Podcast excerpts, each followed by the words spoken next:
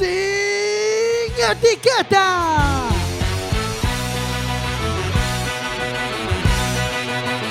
Quack FM, tu radio comunitaria. Radio Comunitaria 103.4 vas a escuchar sin etiquetas.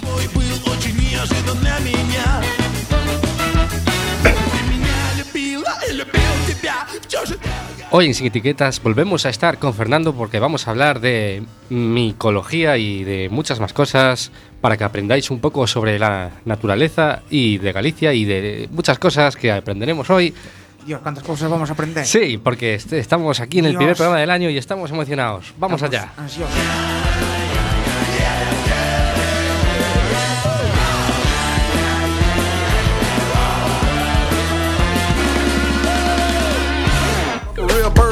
Bird shot a block, blizz on face gator, so I'm sliding like a G-Ride. From the street, so I'm good on the east side. Got some niggas from the folk still yelling free thirst. Now my outlaw niggas, they gon' put you in a hearse. Take it easy in my city, cause this shit can get hot like a blue flame. So I really got brothers from the Duke gang. I be right on Lindale, they a hundred, only Bueno, Jorge, veo que año nuevo, vida nueva, te has cambiado de la cumbia al disco funk eh, rap o algo. Sí, los pantalones a partir de ahora van a ser más acampanados, más rotos, los gallumbos hay que enseñar la mitad de ellos. Este es el, este es el nuevo sin etiquetas que va a haber este año. Muy bien, Gelo, ¿qué tal? Está aquí chapando un poquillo porque nos tiene preparada una nueva sección hoy.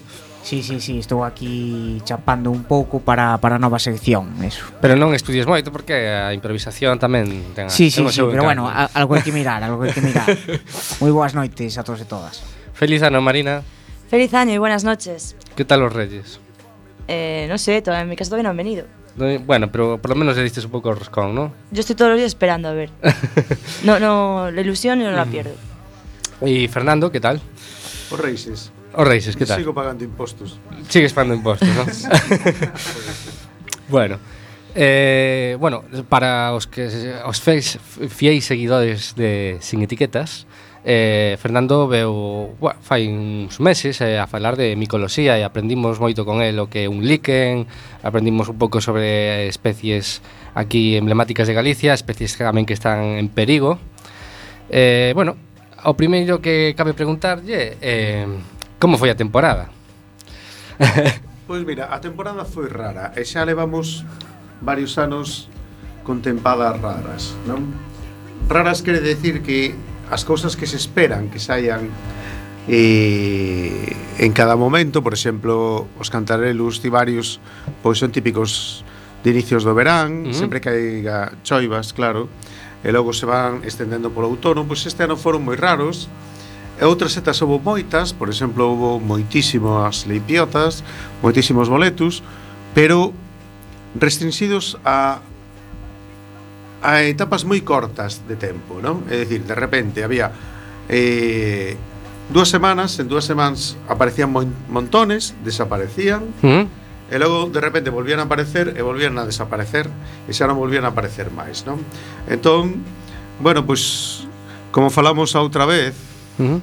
en outono, pois os fungos son especies moi raras, moi raras, moi adaptativas, a, ao tempo que hai, é dicir que que poden decidir salir ou non salir cando eles ven que hai condicións e, e realmente as condicións están sendo tan raras, tan raras suponemos que polo cambio climático por interaccións humanas uh -huh. e tal que o que está pasando é que aproveitan cada oportunidade que teñen para salir salen moitísimos e logo desaparecen porque as condicións non son boas, non son boas para eles. Entón, por exemplo, a xente que se dedica máis que a investigar e a e a ir vendo especies novas e, e outras e vendo a distribución, sino os que se dedican a, a coller setas para comer, digamos así, pois tuveron momentos de gloria e logo momentos de gran escasez porque desaparecían desaparecían todas, non? E isto é unha tendencia que se está está pasando dende hai xa varios anos, non? É dicir, cada vez é máis raro todo, mm. cada vez setas de inverno aparecen en primavera, aparecen a principios de outono, por exemplo, unha seta que é bastante valorada e que se vende nos, nos mercados, por exemplo, no? que oíndo un repandum que é típica de novembro e decembro, pois apareceu no verán, mm. apareceron moitísimas, logo mm. desapareceron, agora volven a aparecer, porque agora estamos na, na temporadas eh, típica deles, pero apareceron con moito, con moito adianto e logo volveron a desaparecer, non? E isto non é normal. Entón temos que preguntarnos eh, que está pasando, claro, está pasando, está pasando algo raro. Podemos decir que entonces que los hongos también son en, en cierta manera un bioindicador muy muy fidedigno de que algo está cambiando, ¿no? Pues efectivamente, son un bioindicador moi mm. interesante eh, que nos di que algo está cambiando eh, e que ese cambio pode pode implicar moitos problemas porque aínda que eles polas súas características son moi resistentes, digamos así, hai outras especies que non o son e que poden estar sufrindo, non?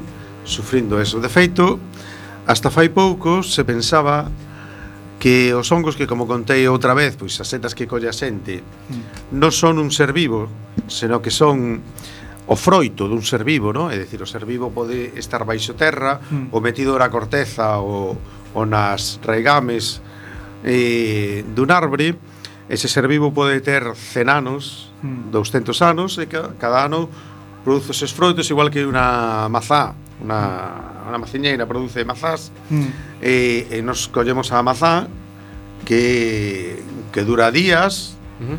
pero a árvore pode durar moitos anos, non? Sí. Una, unha maciñeira pode durar moitos anos, non? Pois os fungos eh, pasa o mesmo, non? Entón, en este caso, pois parece que eh, esos fungos que están resistindo, que están que están vivindo no monte, intentan adaptarse E hasta ahora o que pensábamos era que salían nos mellores momentos, non? É dicir, cando as circunstancias son idóneas para reproducirse, producen o cogumelo, producen a seta, digamos así. Esa seta produce milleiros, millóns, en realidad, de, de esporas, pero eh, pero logo desaparece, non? E agora o que se está aprendendo e que hai setas que siguen esa estrategia, pero hai outras que producen a outros fungos que producen a seta hmm. cando está en perigo. É dicir, cando ven que as condicións son malas e que e ven que o fungo pode desaparecer, fan un esforzo extraordinario gastan túa, todas as súas enerxías en producir esas setas en reproducirse por si morren mm. que quede unha xeneración futura, non? E logo hai hai outros cogumelos, ou hai outros fungos que usan unha estrategia mixta, non? É dicir, cando hai boas condicións producen a seta, o cogumelo, e cando hai malas condicións tamén producen a seta, o cogumelo, e así usan as dúas posibilidades, non? Entón, o que nos está dicindo a natureza é que neste momento eh, parece ser que o cambio climático mm. está dificultando a supervivencia das especies mm. e as, os fungos o que están facendo é aproveitar todas as oportunidades para reproducirse e para producir o máximo de esporas para poder sobrevivir a este cambio que non sabemos a onde nos vai levar. Mm. Parece que ten unha capacidade de adaptación eh, fuera de toda duda, non? O sea, Pensemos, como vamos a falar despois, que os fungos foron os que fixeron posible a colonización da corteza terrestre, non? É dicir, a vida empezou no mar, na terra firme, non había ninguén ser, ningún ser que pudera vivir aí, mm. porque era era incomestible, é dicir, era unha corteza de rocha mm. eh, que non se podía comer e os fungos aliáronse con algas uh -huh fabricaron os líquenes que ahora hemos descoberto una, una cosa nova, una noticia desta semana. Mm. E empezaron a comerse a rocha terrestre mm. a facer posible que se creara un cham eh, comestible, digamos así, mm. que permitiu que algas se foran convertindo paulatinamente en plantas, mm. comer ese efímero solo que mm. existía, mm. pero a partir de eso foron medrando plantas cada vez superiores, dicir, ao principio líquenes solo, que era unha mistura de entre pensábamos, entre mm. un líquen e un fungo, despois apareceron os musgos, despois apareceron plantas moi primitivas, das cales podemos falar tamén, Mm. E logo a partir de eso empezaron a aparecer as plantas que xa conocemos máis, no? Mm. As plantas ao principio vinculadas a especies de laurel, a laurisilva, non? que foi típica pois da época dos dinosaurios, uh eh, -huh. e que todavía queda pois restos en en Canarias. ¿no? Moito en Latinoamérica, pero en Canarias e, e toda. Macaronesia, es decir, en Canarias,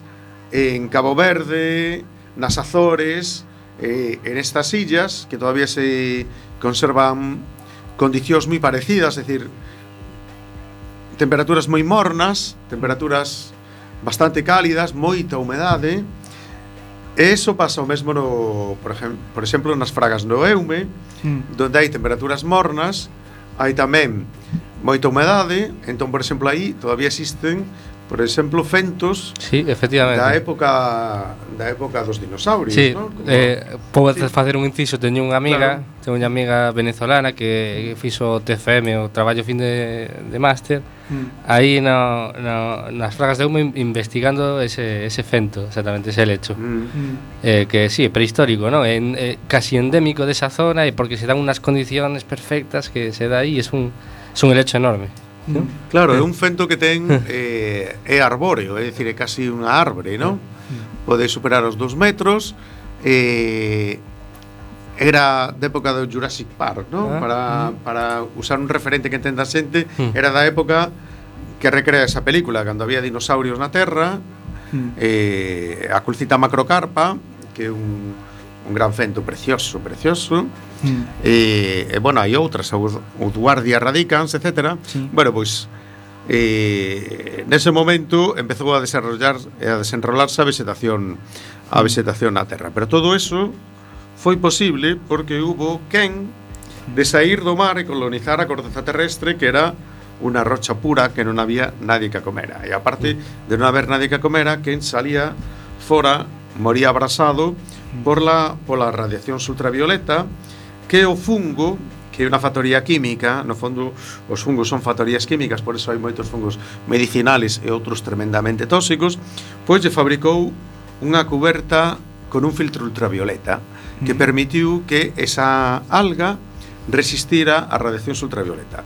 Mentras tanto, no mar, as as algas que existían e o microplancton, eh? sobre todo o fitoplancton, foi fabricando eh, oxíxeno e parte dese oxíxeno eh, era, era un oxíxeno distinto, digamos así, un oxíxeno que era una, una variante mm. que permitiu crear a capa de ozono. Entón as radiacións ultravioletas desapareceron e as plantas a poderon expandirse sen necesidade de estar vinculadas a ese fungo mm. que, eh, que era simbiótico dun, dunha alga e que producía un ser novo que se chamaba líquen. Eso é o que estudiamos todos na GB, non? Sí. Novo, uh -huh. Bueno, yo me lo formé, creo. GB...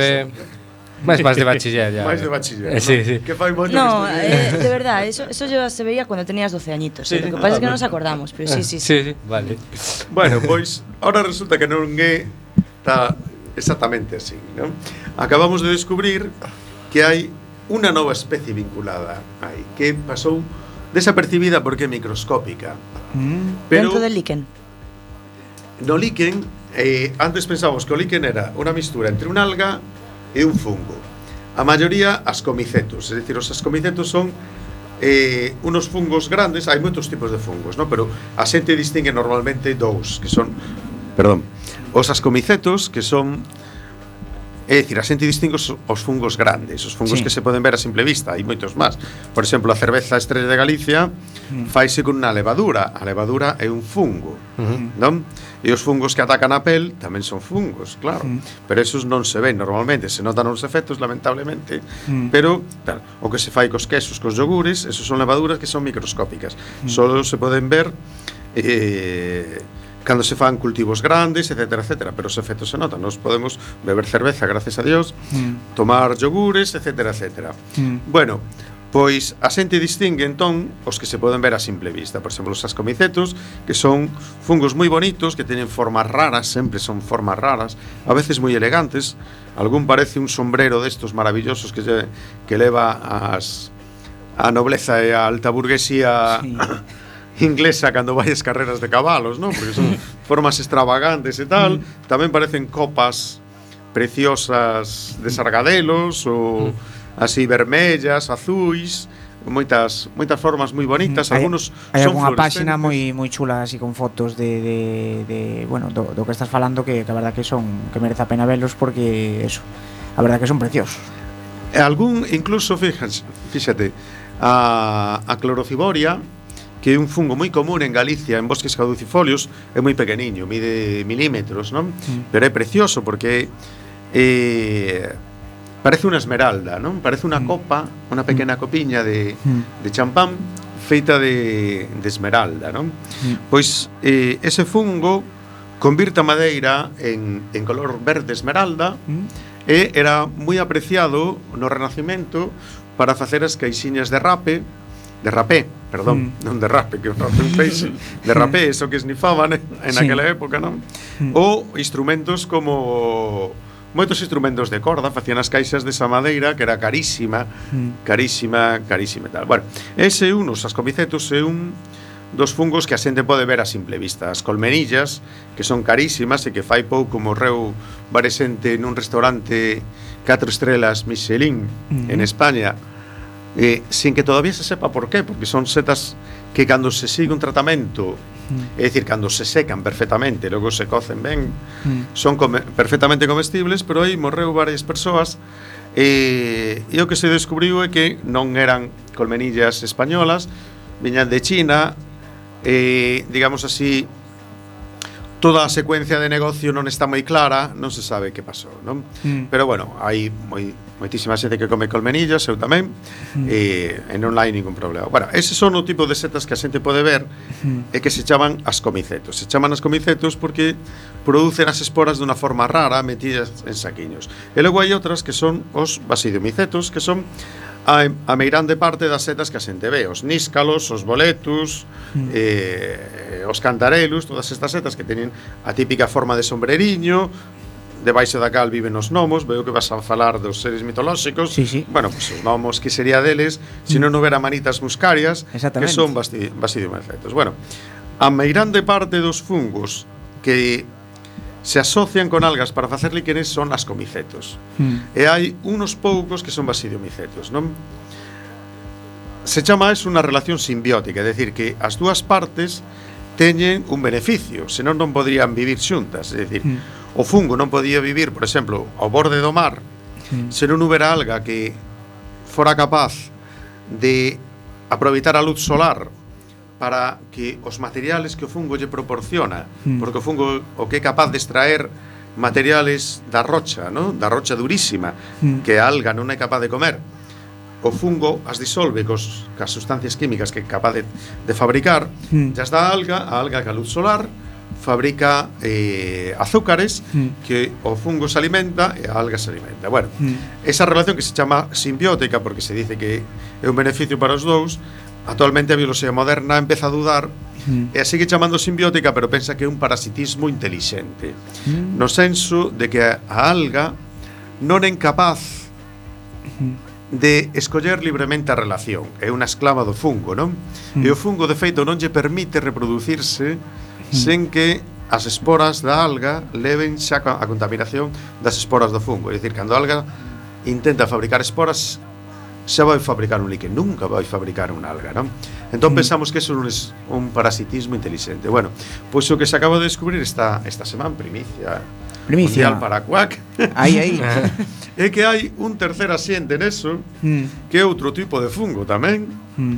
que é unha levadura É dicir, o que usamos nós para facer os yogures, a cervexa, mm. o queixo, etc, etcétera, etc, tamén intervine, interven nos, mm. nos líquenes e se acaba de descubrir porque como era microscópica é casi casi non forma parte dela, é dicir, a proporción de levadura que hai no líquen é casi insignificante, mm. pero eh, se descubriu que hai unos líquenes no norte de Canadá mm. que hai sendo a mesma especie, hai uns que son moi tóxicos para para os herbívoros, é dicir, por exemplo, os renos se alimentan basicamente de líquenes, non? Mm. É a principal comida que teñen, comer líquenes, porque no, no norte, é dicir, casi non medra nada máis, mm. non? Igual que moitas zonas dos Andes, ti vas a, a un volcán nos Andes de 6.000 metros, eh, a partir dos 4000 só, só o medran líquenes, non? Mm. Eso é o que comen os herbívoros nesa zona. Entón había unos que eran tremendamente tóxicos, e outros que eran eh, perfectamente comestibles. Mm. Eran a mesma especie. O que os diferenciaba é que un levaba unha proporción enorme desa levadura mm. e outro non. Entón, facendo o ADN mm. e, e buscando que era o que modificaba eso, descubriron que había unha levadura e que a proporción de levadura era distinta. Entón, empezando a analizar líquenes de todo o mundo, descubriron que en todos os líquenes había levaduras tamén.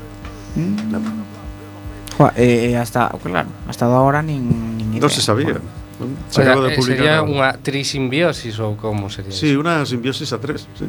Simbiosis a tres. mm, curioso. Los chicos de la ESO pueden volver otra vez, que nos ponemos al día. ¿Y qué función podría tener, si se sabe, ese, el tercero en discordia, el- la levadura? Pois mira, eh, evidentemente as levaduras son tamén como unha pequena factoría química, é dicir, collen a leite e a converten en queixo, non? Collen a cebada e a converten en cerveza. Entón, seguramente Xa esa levadura está facendo un intermediario entre unha sustancia química que é indiserible, que non se pode facer nada con ela, mm. e outra que é diserible, como fan, por exemplo, moitos moitos fungos, non? Por, por poner un exemplo que conoce todo o mundo que anda un pouco nas setas, non? A, a macrolepiota procera, mm. o choupín e todas estas que que son das poucas setas que popularmente en Galicia a xente que non conoce de fungos e de cogumelos come, porque é unha tradición que se transmite por xeracións, pois esta seta que se alimenta de materia en descomposición, é dicir, non é micorrícica, non non ten unha relación simbiótica, non, mm. sino que se alimenta de materia en descomposición. Mm. Pero o que fai é que colle un tipo de nitróxeno mm. no chan que é moi dificilmente diserible polas plantas e o convirte despois de usalo el en outro que é moi diserible polas plantas. Eso lle beneficia a seta porque as plantas producen máis residuos que pode alimentarse ela e ao mesmo tempo e as plantas medran moito mellor e van a seguir tendo, gracias a esa seta, máis aporte de nitroso. Pois seguramente esta, esta levadura eh, fai o mesmo. Eh, eso que dis da macrolepiota que, bueno, absorbe o nitróxeno este, eh, pois pues eso se dá, creo que se dá tanto nos prados, eh, a macrolepiota, esta, pode ser esa? que Sí, claro, claro, nos... claro, claro. É dicir, os, pla, os prados están moi abonados. Claro. Primeiro por animais, é dicir, sí. pois as vacas, os cabalos, eh, eh os coellos, moitos animais están aí. Mm comendo erva, pero tamén eh, deixándose os excrementos, mm. que son nitróxeno e que ela os, os recicla, mm. non? E logo tamén, en moitas leiras, é típico en sitios de Berzas, por exemplo, sí. en leiras, pois medra moi ben a, a macrolepiota porque mm. a xente tamén a esterca, non? Esterca as leiras claro. para que crezcan máis. Entón, a lepiota eh, mm. eh, medra moi ben en estos sitios porque lle gusta moito mm. moito o nitróxeno. Mm. Pero tamén o fai máis accesible. Mm. Bueno, plantas. antes de hacer una parada, quiero hacer una reflexión. A ver, yo hice el queso, los yogures, la cerveza, el pan. Mm. Están interviniendo las mejores cosas que tenemos que comer, ¿eh? Sí, É verdad. Y luego todo lo juntas y puedes hacer una pizza. Yo no digo nada. Pero, Sí, sí, pero sí. ojo que sea de nosotros Mm. sin, sin los hongos. Bueno, Sí, Jorge, ¿pondremos una cancioncita? Un temazo. Como Venga, de canción, un qué temazo. cojones. Por favor. Estoy pensando cuál, pero sí, va a ser esta. Dentro música. Chao, chao.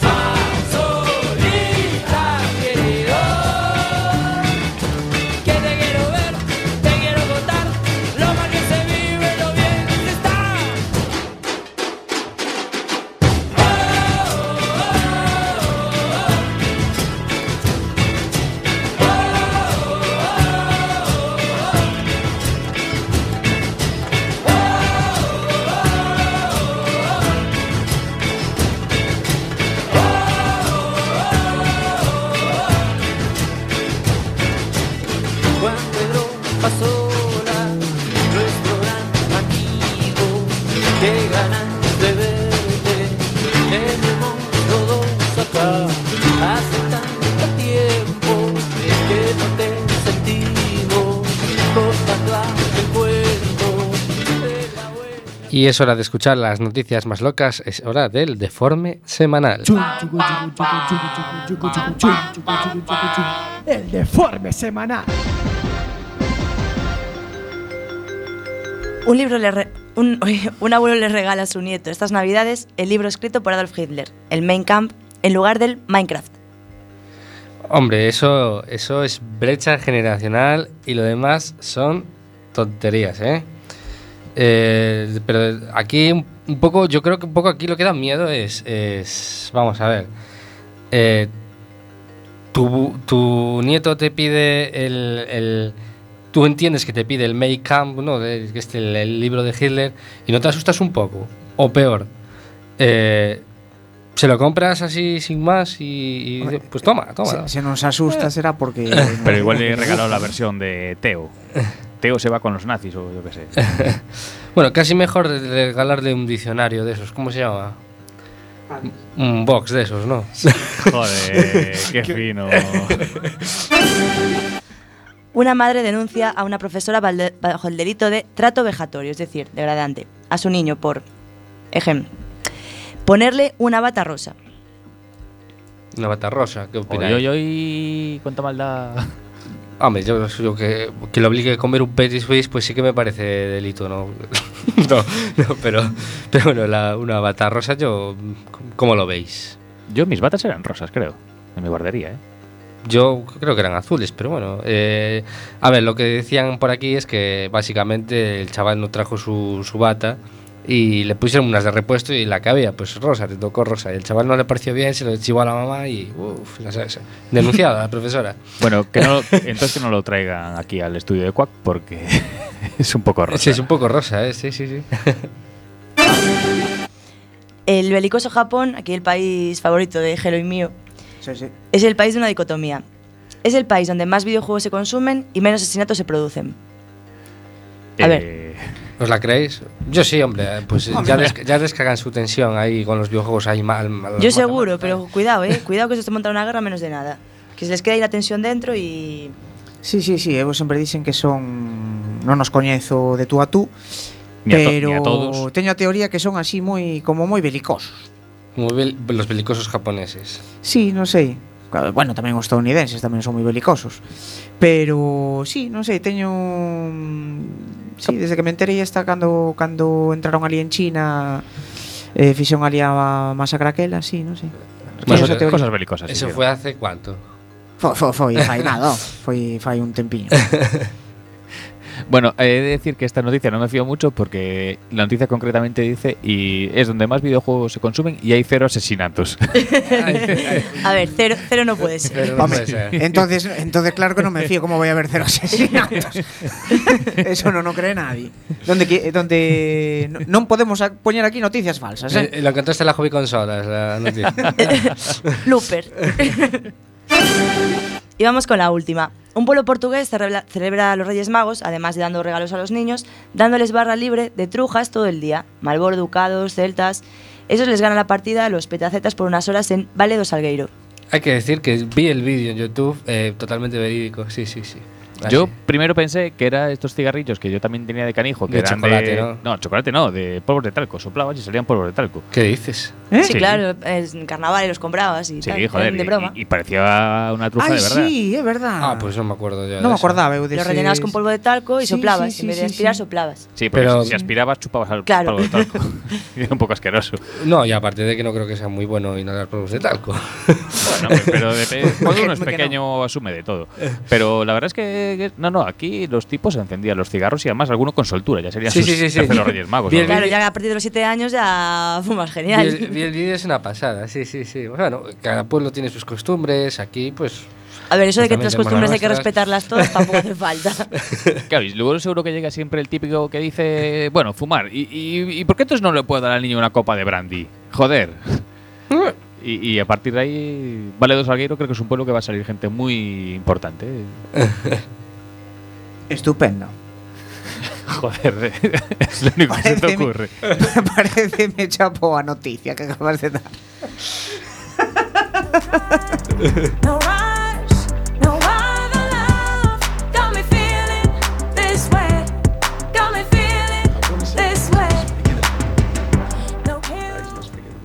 Bueno, eh, bueno, y seguimos aquí hablando con Fernando de, bueno, de micología, de setas.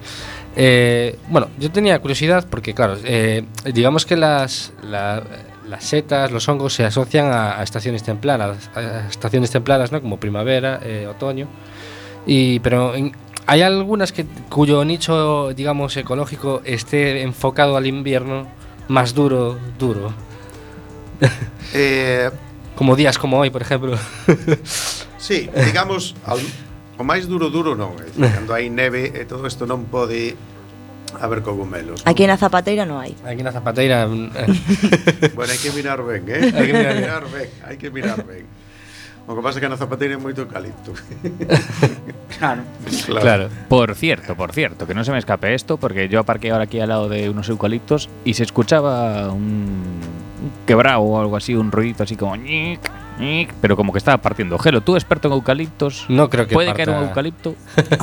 Home, de que non seas experto tamén se podría decir que chegado o momento sí, pero eso que escoitas eso non non De, é que de hecho, perdón, eh, ahora que lo recuerdo no era así, era como un crepitar, así como crap, crap. Sabe, sabes que pasa, Jorge? Que estás pouco no monte. Se tiveras máis no monte, escoitarías máis ruidos deses e non te asustarías tanto. Bueno, es decir que por si acaso aparqué el coche como 15 metros más alejado, por si acaso. prosigamos. Bueno, pois eh, evidentemente a meirande parte dos cogumelos les gusta as, as temperaturas mornas, mm. suaves, moita humedade e tal, non? Hai que distinguir tamén, como falaba antes, entre esos cogumelos grandes que a xente mm. busca, Exacto. esos cogumelos microscópicos, a maioría as comicetos, é dicir, esos que ten esas formas rariñas de copiña, de cousas raras e tal, que esos os suele ver cando estás... Os suele ver todo o ano todo o ano, sempre perto de sitios moi húmedos. É dicir, por exemplo, ao lado dun regato, e pode haber destos destos fungos que son miden milímetros, que están comendo paíños, descomponendo madeira, comendo follas de árbol e tal, eso sai todo o ano sempre que e cando a, a humedade, é dicir, ao lado dun ar, dun, dun regato, ao lado dunha presa, ao lado dun embalse, dunha charca, etc, etc. Os outros, a mirande parte usan o outono e cando chegan as xiadas desaparecen. Pero hai algúns que, digamos así, buscan o seu, como dixeches ti, o nicho ecolóxico, entón dicen, bueno, cando non hai ninguén xa traballando, vou a traballar eu porque uh -huh. eh, digamos así, aproveito esta oportunidade para salir eu sin competencia dos demais, todos os insectos que se posan e que se van a pegar as esporas as patiñas sollo me van a ter a mí e a unhas poucas especies máis, entón, cando salen as primeras heladas, é o momento en que empezan a salir unha serie de fungos que non son tan cono coñecidos pola xente, pero que eh, son moi interesantes a nivel ecolóxico, porque cumplen a súa función ecolóxica, e algúns deles son delicatessen auténtica, ¿no? Por exemplo, mm. bueno, un que non é tan delicatessen, digamos así, pero que é moi popular, e o non repando, este que decía eu que pare, se chama lingua de vaca, porque eh, blanco roto, como dicen as mulleres, que nos, os hombres non somos capaces de distinguir esos matices de colores Non. tan sutiles, non? Non?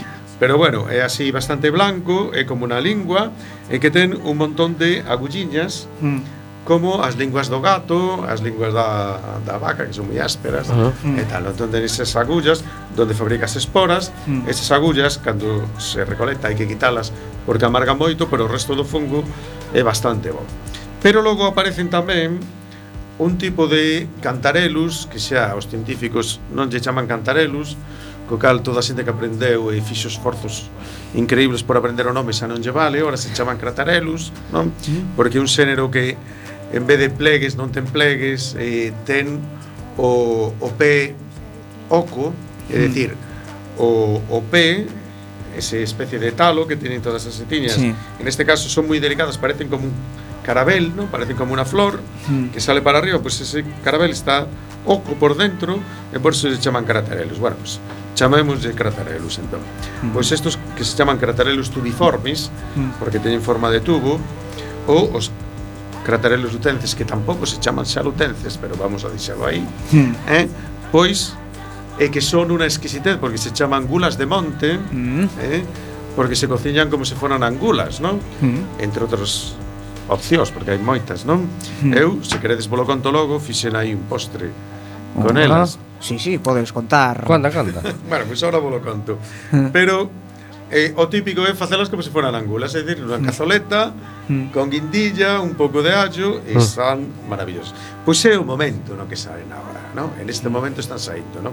Claro, as iadas tampouco lle van a vir ben, pero como eles medran debaixo de bosques moi sucios mm. con sobre todo moitos fentos. Mm e a veces con outra planta que se chama Litospermum postratum, non?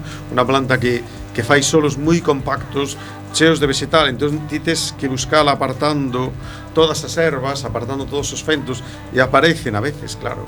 Mm. Tes que ir a un bosque que os teña. Pero no momento que aparecen hai moitísimos, non? Pois eh, esta cobertura vegetal os protexe das xiadas, mm. entón poden salir. A verdade é que eu me pregunto como se poden reproducir, porque medran en sitios tan pechados, tan pechados, que mm. eu Parece difícil pensar que as esporas poden sair volando polo vento uh -huh. eh, que como se reproducen ¿no? vos vou contar unha cosa interesante das esporas ahora, ¿no? Hmm. eh, é dicir, como se reproducen? Como salen as esporas voando? Se están, digamos así, prensados hmm. encima mm. dunha cobertura vegetal que os aplasta. Sí. Directamente os aplasta. Pois non sabemos como se reproducen, non? Mm. O hmm. mellor a auga vai espallando as esporas por varios sitios, pero non sabemos como se reproducen, non? Porque unha cosa interesante e agora aproveito para contaros eso das esporas, é que, bueno, xa contaba antes. Hai os fungos poden fabricar unha pequena seta, por exemplo, un, un níscalo. Mm. Pode fabricar centos de miles de esporas, un son só hmm. níscalo. Mm. E algunhas setas máis grandes poden fabricar millóns, millóns de esporas, non? Estas esporas se reproducen porque o vento as dispersa, a choiva as dispersa, os animais as dispersan, por exemplo, moitos eh, a estrategia das trufas é que ulen igual que unha femia de xabarí, entón o xabarí ule un olor de femiancelo, mm. a busca, foza, come eso, mm. e logo queda parte das esporas mm. no fuciño, outra parte salen nos excrementos e vas espallando as esporas. Pero que se ha descubierto tamén recentemente outra mm. primicia para o CUAC, eh? Xa van dúas, eh? É que as como son tan lixeiras, mm. as se crean eh, no campo cando o campo se quenta e o aire está máis frío, se crean unas correntes de convección, é dicir, o aire da terra quente ao estar máis quente, máis lixeiro que o aire que está máis arriba, mm. que non, a, non é capaz de acumular a, a enerxía solar, Entón, se crea unha corrente de aire ascendente, igual que os globos, non? Sí. Os globos se levantan porque o aire está quente. Pois, claro. O aire que, que quenta a terra, eh, cando a terra se quenta pola luz solar, produce un aire quente que se levanta e levanta as esporas. Cando se levantan milleiros de esporas, esas esporas se levantan e se van acumulando no aire e empezan a absorber a humidade do aire. Entón, cando empezan a absorber a humedade do aire, empezan a pisar máis e provocan choiva. É dicir, que o propio fungo, as esporas do fungo, provocan as condicións para que medre, porque en un sitio onde non iba a chover, se hai mm. moitos fungos, provocan choiva. Mm. Interesante, non? Moi interesante, sí, sí, sí, sí. O cal demostra como conservar espacios naturais mm. pode prever e, eh, polo menos, atemperar o cambio climático. É dicir, poden producir choiva nun sitio onde non iba a haber choiva, pero as esporas acumularon a auga, a convertiron en máis densa e provocan e provocan mm. choiva. Entón neste momento si podemos decir que hai esas especies raras difíciles de atopar porque realmente eu lembro sempre o había leído en libros, non? Mm. Excelente comestible, excelente comestible, o Craterellus mm. tubiformis, o Angulas de Monte se chaman, non? Mm. Angulas de Monte. Eh, o Catarellus lutensis, todo o mundo dice, maravilloso, maravilloso. Eu nunca vos atopaba. Mm. Porque se non te levan ali e empezan a levantar erva, ti non os ves. Os podes estar pisando, pero están absolutamente ocultos, enterrados baixo mm. a vegetación. Pero unha vez que aprendes, se pode buscar así que hai que ir con expertos, con xente vincularse a asociacións micolóxicas Exactamente Etcétera, mm. etcétera É iso mm. que hai que facer Ou, se non, tamén podes ir ao mercado En mercados a 25 euros o kilo Pero un kilo dá para moito, non? E anda que dixen que se comen eh, como... Como gulas Como gulas mm. eh, Realmente os grandes cociñeiros os usan para facer salsas non? Fai tempo estábamos facendo unha actividade e había varios, varios dos grandes cociñeiros de, de Coruña hmm. que viñeron interesados precisamente por esa seta, non? Para ver como era, porque eles só a viron nos mercados e decían que eles a secan e a machacan e a usan para facer salsas. Eu a uso sobre de todo hmm. para, para cociñar con carne, con un xarrete, hmm. con unas, por exemplo, para meu pai o fixen este domingo con unas fabas con gambas, Ajá. e iban así unos judiones de De Ávila. Adri que lle encanta a cociña, seguramente que toma nota. Pois Sí, logo sí. che paso a receta. Claro, hay que también ir experimentando y tal, porque muchos tipos de setas y, Claro. y tampoco habrá tantísimas recetas con setas. A lo mejor hay que también buscarse un poquito la vida. Claro, claro, probando. claro. Cada vez hai máis recetas hai que salir sempre do, do típico revolto, do Claro. típico ajillo, ¿no? Hai moitas Claro. cosas. Por exemplo, outro día fixen eh, con estos cantarelos tubiformes, fixen cantarelos tubiformes escarchados bañados en chocolate con chile chiplote. Ese foi o invento meu. Eh. Dixen, o chile chiplote, que é moi picante, un Mm. chile mexicano, Chegalle ben. ten que quedar ben con algo moi doce, non? Mm. Entón o que se fai é son setas super delicadas porque son como un clavel, contaba como un carabel, ¿no? Así larguiño. as tes que abrir a mitad porque como teñen un tubo no centro, ese tubo empeza a entrar por aí merdiña, eh, arenas porque crecen mm. debaixo do chan, mm. entón por aí incluso pode haber insectos. Entón mm. as hai que abrir, as lavas ben, as secas mm. e as vas caramelizando cun proceso que leva tres días, é dicir, se ferven en almíbar, mm. e lle un poquillo de licor 43, non? Mm. Para ah. darlle aí un toque, mm. e o chile chiplote, mm se ferven 3 minutos, mm. logo as deixas reposar 12 horas, as volves a ferver 3 minutos, as deixas reposar 12 horas así 3 días. Logo as tes que secar no forno hasta que volvan a coller eh, certa textura, porque están todas como moi desfeitas, non? Mm. As secas no forno a 50 grados mm. hasta que volven a estar e logo as bañas en chocolate. Con moitísimo cuidado porque se desfan. No momento que as bañas en chocolate xa teñen forma e consistencia para comer. Están mm. maravillosas. E outra seta que hai agora que se me esquecía, agora está o peo azul tamén, que resiste mm. moi ben as heladas, non? E, é unha seta que hai que ter un pouco de cuidado con ela, é moi fácil de distinguir, pero se pode confundir con un cortinarius que é azul tamén. Eh, é unha das poucas setas azules que hai, co cal a confusión mirando non cortinarius, Só yo quedan dúas. O pe azul, non, mm. a lepistanuda e eh, outra que é totalmente distinta, que tamén é comestible, que é a lacaria matistina. Mm. Bueno, pois o pé azul se fai unha mermelada excelente con ela. Mm. É típica para facer doces tamén. Eu fixe unha mermelada con un poquinho de canela mm. e queda Exactamente, maravilla. Bueno, no, eh, eh, hoxe da casualidade que cenei antes de vir pa aquí, senón eh, tiña des o micrófono baixado dende fai un bom rato. De comida a estas horas é eh, pa, eh, pa darvos de comer aparte, nunca me dito. Bueno, pois facemos unha parada nun chisquiño moi corta porque hoxe estrenamos sección que Gelo nos vai falar de seres mitolóxicos galegos, así que uh, cuidado que isto promete. Vamos. Cause this shit can get hot like Mierda, esta ya la puse, joder. Esta Si no. non repitas canción, eh. كيف دموع الحامية سيدي عبدك ريق يا الخطابي رجال امتال قلوا في هذا الدين ننسى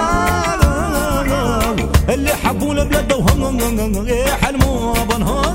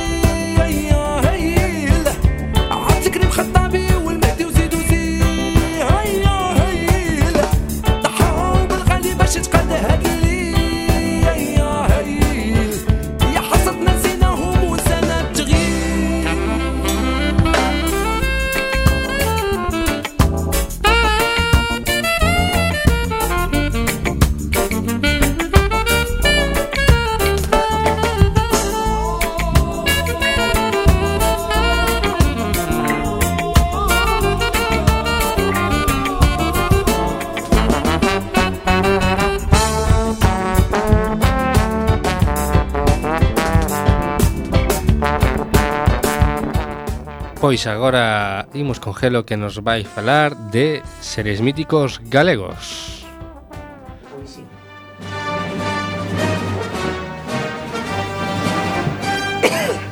Non tiñamos todavía sintonía, así que hubo que arrancar con esta. La fuerza me acompaña. Eh, antes de, de empezar ca sección vou decir que me regalaron un libro maravilloso Entón, todo o que fale nesta sección vai ir sobre este libro que, que se chama Diccionario dos Seres Míticos Galegos, feito por eh, Joan Ramiro Cuba Rodríguez, Antonio Reigosa e Xosé Miranda. E ilustrado por Lázaro Enríquez. É dicir que trae directamente unha chuleta a sección. O sea, sí, sí. Aos ointes de Quack, se queredes podedes suxerir sintonía para esta o, música de mm. fondo para esta sección. Incluso eh, nome para sección. O Facebook, mm. o, eh, incluso nome, pero xa, se non, xa lle daremos unha volta. Eso, eh, como é de ver de facer mención de onde, de onde vou quitar estas historias, Pois vou empezar eh, por falar de Pepa Loba. Vos sona a vosa Pepa Loba? É, é un viño. Non, non vos sona dunha canción de Herdeiros tampouco, a cuadrilla de Pepa Loba. Eso me suame máis, tamén hai un restaurante por aí sí. que se chama así, verdade? Sí. bueno, pois Pepa Loba foi unha bandoleira imaginaria, eh, prototipo da muller fera, como o sobrenome que leva. Recorreu todas as comarcas de Galicia e hai quen se atreve a asegurar que viviu alá pola segunda metade do século XIX. En ocasións, eh, preséntase cruel e sanguinaria. Outras como arquetipo do bandolero bueno e eh, desto que di, bueno, pois mm. todo, todo como Robin Hood, non? E eh, eso, contanse pois centos de historias acá e eh, acolá. Historias imposibles para unha muller real. Eh, enda que non pode descatarse que unha muller bandoleira, pois se fixese chamar así para aproveitarse do, do, do seu prestixo. No des Pepa Loba, que foi capitana de Bandoleiros, tiña unha máxima que se coñece en todos os lugares onde hai noticias das súas andanzas, que home morto non fala. Eh, temos eh, dous relatos, que un é da Terrachá e outro do Courel, que se temos tempo leo da Terrachá. Dalle, dalle. Na posada que se chamaba Sidoro, no Carrizo, en Santa Valla, Vilalba, en Lugo, que levaba en alquiler un tal Neto, taberneiro, carpinteiro e músico, entre outros oficios, chegou un día de anoitecida un camiñante. Fíxose de noite. Cearon e na sobremesa terceuse unha partida de brisca. Como o hóspede era algo irritable, no fragor da partida vise debaixo da chaqueta unha pistola Neto, alegando ir en, en busca dunha baralla nova, foi á súa habitación e colleu a, a súa escopeta de caza. Baixou, apontou o viaxeiro e matou. De inmediato, registrouno. Excepto a arma, só atopou un pequeno silbato. Levou na boca e soplou. Antes de sacalo mm, da boca, tiña a súa casa rodeada pola cuadrilla de Pepalo. Que Pola? Mítica, pola cuadrilla de Pepa Lobo, Pepa Lobo. que é de onde aparece a mítica canción. Neto comprendeu, o silbato era a señal do asalto. Púsose eh, púsose o ombro o corpo do bandoleiro e o tirou pola ventana. A loba, ao parecer, choraba sen consolo mentras gritaba. É o meu home, o meu homiño, Na memoria dos relatores non consta que a loba vengase dita morte, pero noutros lugares si se contan as súas terribles vinganzas. Esta é a historia de Pepa Loba. Pois agora imos ir con outra sección que recuperamos, neste caso recuperamos a plata. Uno le llaman money,